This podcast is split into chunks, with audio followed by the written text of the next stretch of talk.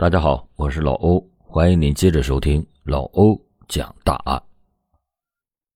当一九九五年春节来临的时候，邢台市桥西区胡家营西游刘村的人们，一个个都沉浸在幸福和欢乐之中。梅成兴一家也不例外。虽然他的妻子殷爱英和丈母娘殷殷妮平时不断的发生口角，但是新年的到来。毕竟也给他们家增添了不少喜庆的气氛，包饺子、放鞭炮、贴对联、穿新衣，自不必说，还有不少的相谊活动也值得一观。可就在这个节骨眼上，妻子和丈母娘的矛盾却愈加的尖锐起来。妻子嫌丈母娘在拜年的小辈人殷庸军、殷占强等人面前说他不孝顺。丈母娘却埋怨妻子夺去了大队照顾她过春节的四十元困难补助费，阴影就这样笼罩着这个家庭。大年初二，也就是一九九五年的二月一日晚上九点多钟，殷爱英从自己居住的北屋来到了母亲居住的小东屋，气冲冲地对母亲殷殷妮说：“往后在乡亲面前，你不要总臭白我。”说我不孝顺，殷殷妮的气儿也是不打一处来。她想起这个二闺女一桩桩、一件件带己的坏处，又想起大年夜还过来教训自己，便反唇相讥说：“只要你待我不好，就管不住我对乡亲们说，说你不能乱说。我长着嘴就要说，不光说，我还要拿老药往你锅里下，我要药死你。”这时，两个人越吵，火气越大，气急败坏的殷爱英已经完全失去了理智。他不顾一切的扑到炕上。殷爱英说：“我就上去，一个手按住了他那只能动的左手，一直掐住了他的脖子，掐了大概五分多钟，他就不动弹了，就把他掐死在炕上。后来把他拖到了地上，装成他自己摔死了的样子。”殷爱英。把现场伪装一番以后，回到北屋去睡觉。他似乎感到有些后悔，但紧接着又感到很解气，因为甩掉了一个大累赘，一切都好像没有发生过一样。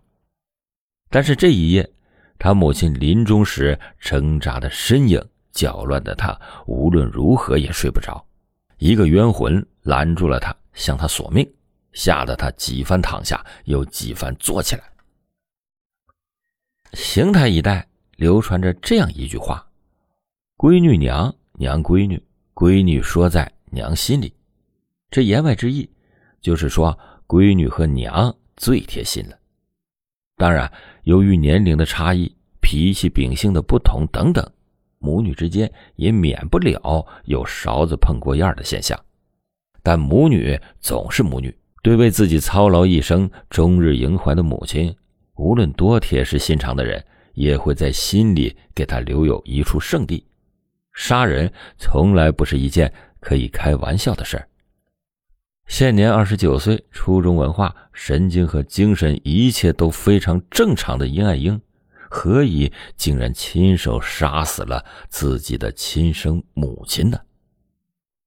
事实。并不像人们所推测的那样，有什么重大的前因与后果。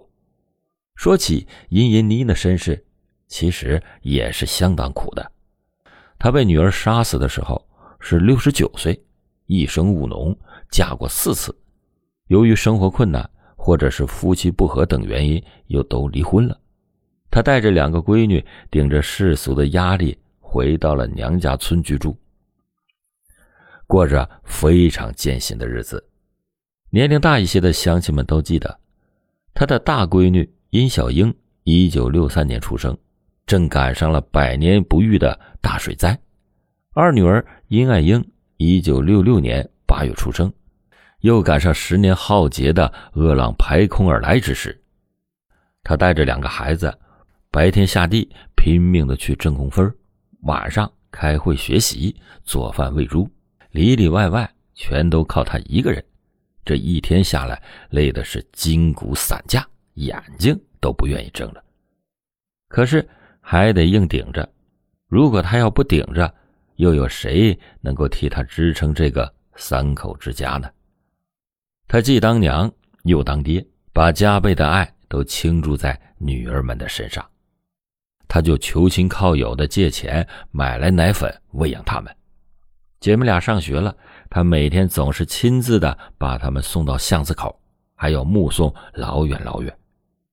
尽管家里边穷困，他还是拼尽了全力供姐妹俩，一个上完了小学，一个上完了初中。叶爱英十三岁的时候得了骨质增生症，后背上长出了一个大疙瘩。殷殷妮东挪西借了二百多元钱，两次送他到石家庄去看病，一心一意的想把他的病给治好。可是论起孝敬来，乡亲们说啊这姐妹俩却有着天地之别。自一九七九年殷殷妮患了半身不遂之后，殷小英对母亲是关怀备至，伺候的十分周到。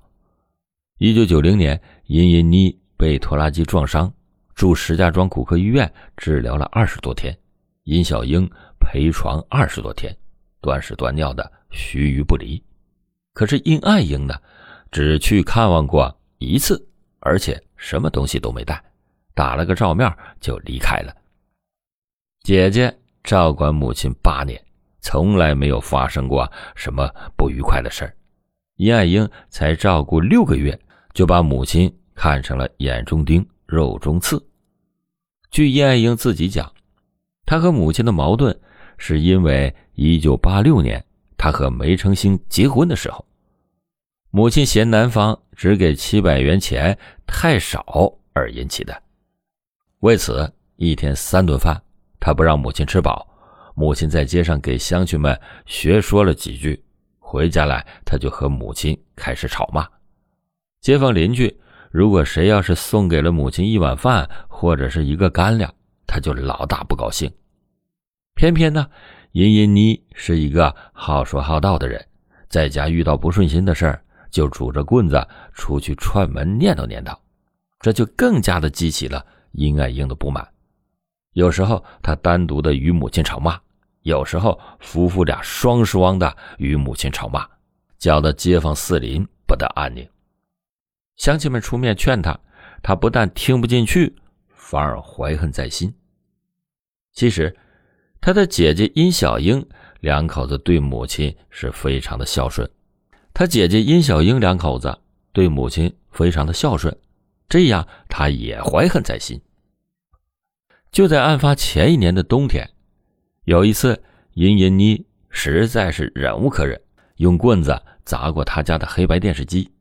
又有一次，举起棍子要打他的小儿子梅盼盼，因为行动不便，他打不了殷爱英。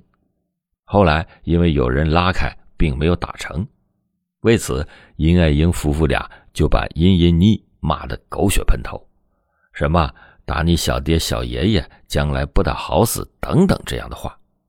殷殷妮既无招架之功，又无还嘴之力。致使矛盾是越来越深，但是谁也万万想不到，殷爱英竟然为这竟然丧尽天良的杀死了自己的亲生母亲。大年初三的清早，殷爱英起床以后，先到小东屋转了一下，回到北屋以后，神情紧张的告诉想要去邢台化肥厂上班的梅成兴，说：“今天别上班了，小孩姥姥。”摔死了，梅成兴就问：“真摔死了？”殷爱英装出了哭相说：“那还有假？”梅成兴觉得事情有些蹊跷，但又不好在这时候去刨根问底儿，于是他们夫妻两个人到东屋拾掇了一番，然后找人到亲戚家去报丧。几天来，丧事办得很顺利，在殷爱英看来，真可算是神不知。鬼不觉，天衣无缝。但是，大年初五的下午，在给殷殷妮穿寿衣的时候，本家的殷红文、殷红琴、殷红云和殷爱英的姐姐殷小英，发现死者的脖子上和手上有多处的伤痕，便产生了极大的怀疑。当然是姐姐殷小英首先发难，其他人也紧随其后，猛追不舍。殷小英厉声的质问殷爱英，说：“你说咱妈到底是怎么死的？”殷红琴也瞪着眼珠子责问说：“你说实话吧，不说就去告你。”起初，殷爱英的嘴还挺硬，就像铁石一般，想支吾搪塞一阵子，马马虎虎过去这一关就算。他一口咬定说：“妈妈是摔死的，别的什么也不知道。”但是在众人强大的压力下，他的防线逐渐崩溃了，不得不说出真情来。他说：“是我掐死的。”众人想揍他，甚至想打死他，但是又都没有动手。叶爱英为了压下此事，便带着自己的三个孩子找到姐姐去磕头，而且长跪不起。殷小英是个实在不过的老实人。文化又低，见世面又少，遇事发怵。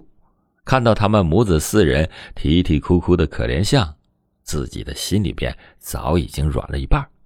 他不知道说什么好，只好无限的把怨恨咽到了肚子里，以沉默来结束这个尴尬的场面。其他几个当事人得知到亲姐姐原谅了亲妹妹，也就不再多加声张。在那几天里。有人出主意，让殷爱英给殷小英两千元钱，以堵他不告之口；也有人张罗将殷爱英所占的共有的三间老房和地基折算为两千元，交给殷小英，但是都没有成为事实。一是因为殷爱英两口子特别的小气，二是因为他家也实在是太穷，没有那么多钱。乡亲们在稀里糊涂中为殷家办了丧事。正月初八，殷银妮被埋掉了，埋到了殷爱英的同父异母的弟弟刘胜军所在的村子沙河市洛阳村。尸体是被刘胜军要走的，原因是殷银妮虽然早就和刘胜军的父亲离婚了，但是母子情终归难断。而且这一代的习俗为女人死后埋到丈夫家坟上名正言顺，但是殷银妮死的毕竟突然，正月又是人们走动闲聊聊天的好时机，殷银妮之死自然就成了妇女们街谈巷议的中心。终于有人将传说的殷银妮死因不明的情况向上做了揭发检举。邢台市公安局迅速的展开了侦查。为了取得最可靠的证据，一九九五年二月二十五日，在洛阳村刘家坟地里，公安人员对殷银妮进行了验尸。那天天气特别的冷，但是来围观的人却把坟地围了个里三层外三层。敲开了冻土之后，经过法医检验，死者的脸部有四乘八厘米的伤痕。右颈部有三乘三点五厘米的伤痕，左手曾进行反抗，有抓痕。结论是，死者生前有人用右手掐颈而死，属于非正常死亡。经过开棺验尸，在大量的人证物证面前，殷爱英也没有做更多的抵赖和狡辩，承认了掐死生母的犯罪事实。一九九五年三月二十四日，殷爱英被收容审查，四月十九日被逮捕。一九九五年的年底，殷爱英被判处无期徒刑。好了，感谢您今天收听老欧讲大案。但愿道德与法律密切合作，使殷爱英杀母的悲剧不再重演。但愿吃老、嫌老、弃老等不良的现象为世人鄙视，不耻而弃之。